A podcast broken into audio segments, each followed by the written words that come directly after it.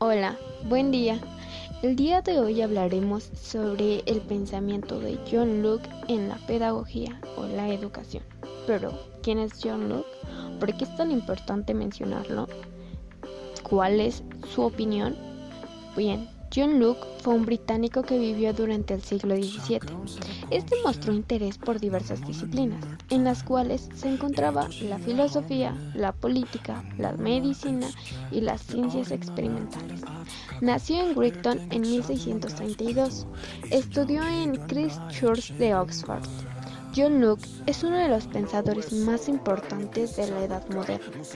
Es considerado uno de los más influyentes pensadores del empirismo inglés y conocido como el padre del liberalismo.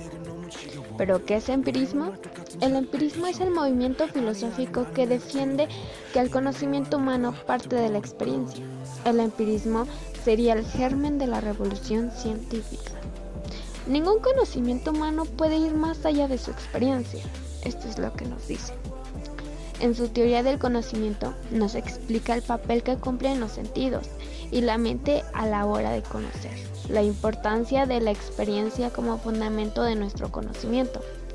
En el texto de Pensamiento sobre la educación, Luke especifica la concepción de educación como la educación física, moral e intelectual. Y es una educación que pretende la creación del hábito para adquirir la virtud, la cual requiere el uso de la razón. Para Luke, el deseo natural es alcanzar el placer y evitar el dolor, pues la búsqueda del placer debe ser controlada por el intelecto. Para el autor, la responsabilidad de los padres y los educadores es enseñar a los niños las reglas y controles de la razón. Él nos dice que la disciplina estricta es necesaria en la educación y el educador debe recompensar lo que está de acuerdo con la razón y castigar la costumbre que se basa en el simple deseo, pasión o codicia. El propósito pedagógico de Luke, en pocas palabras, era formar a un individuo moral en lo personal y responsable en lo social. Otro rasgo innovador de la, de la pedagogía es que, como su interés era formar un sujeto virtuoso, propuso como punto de partida una serie de consejos. Según él, únicamente si poseemos un cuerpo sano y fuerte, podremos generalizar que llegaremos a tener un espíritu fuerte, capaz de superar las adversidades de la vida y las tentaciones del mundo. El único conocimiento de los humanos pueden poseer, que pueden poseer es el conocimiento a posteriori, es decir, el conocimiento basado en la experiencia. Es famosa su proposición de que la mente humana es una tábula rusa u hoja en blanco de acuerdo con Luke, nuestro conocimiento de las cosas es una percepción de ideas que están de acuerdo o en desacuerdo unas con otras, según las leyes de asociación de las ideas. ¿Qué es la tábula rasa? Según Luke, es que la mente del hombre está vacía. Es una pizarra en blanco a la que todo conocimiento le llega por los sentidos y la experiencia. La existencia del ser humano no está destinada y no podemos saberlo todo, pues no tenemos esa capacidad. Es decir, cuando el niño nace, no viene conociendo las cosas, no sabe nada del mundo, no tiene ningún conocimiento. ¿Qué es el deísmo?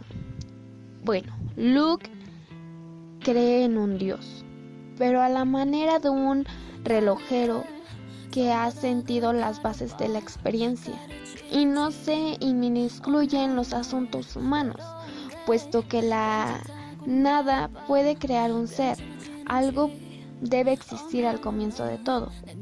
A ese algo es a lo que Luke le denomina Dios. Es decir, él cree que hay algo que no creó a nosotros para para pues nos creó y por eso estamos aquí. Él creó algo, pero no se mete en los asuntos de los humanos o de la vida que existe en el planeta. ¿Qué es la inducción? Mientras que los racionalistas establecen un modelo de conocimiento deductivo que va de lo general a lo particular, Luke y los empiristas implementan por un modelo inductivo. Solo a través de la experiencia de casos particulares podemos extraer una enseñanza general. Es decir, es todo lo contrario, es de lo particular a lo general. En pocas palabras, la mente del hombre está vacía. Todo conocimiento le llega por un sentido y por la experiencia.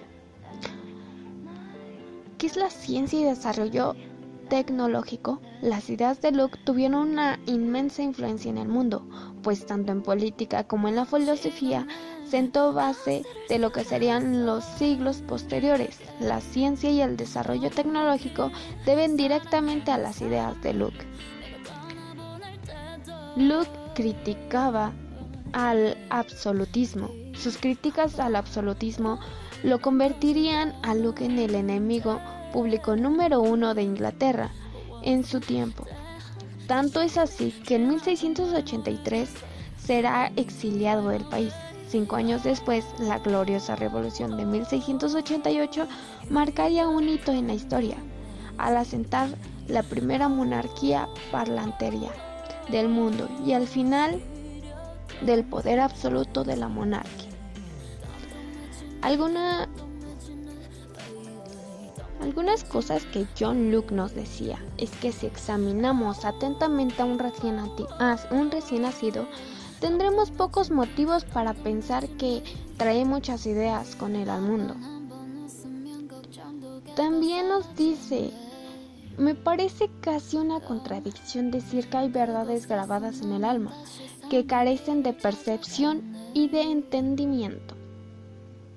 Y por último, supongamos que la mente fuera un papel en blanco, vacío e inscripciones, vacío de ideas. ¿Cómo llegar a tenerlas?